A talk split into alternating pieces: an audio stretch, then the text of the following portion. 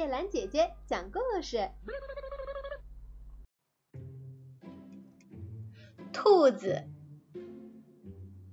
从前有个人外出打兔子，他终于看到有一只兔子蹲在草地上，就立刻拿起枪瞄准它。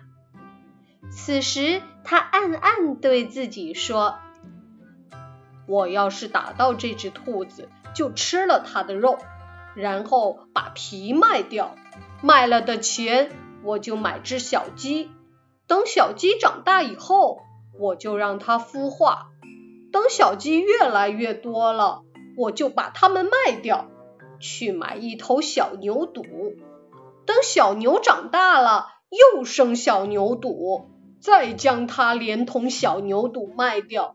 换一匹马，等马长得肥膘体壮了，我再把它卖掉，娶一个好老婆，老婆又会给我生孩子，孩子们会上街去玩儿。要是他们同别的孩子打架，我就教训他们说：“嘿，你们这些畜生！”这句话刚出口，他狠狠的一跺脚。兔子一惊，早跑得无影无踪了。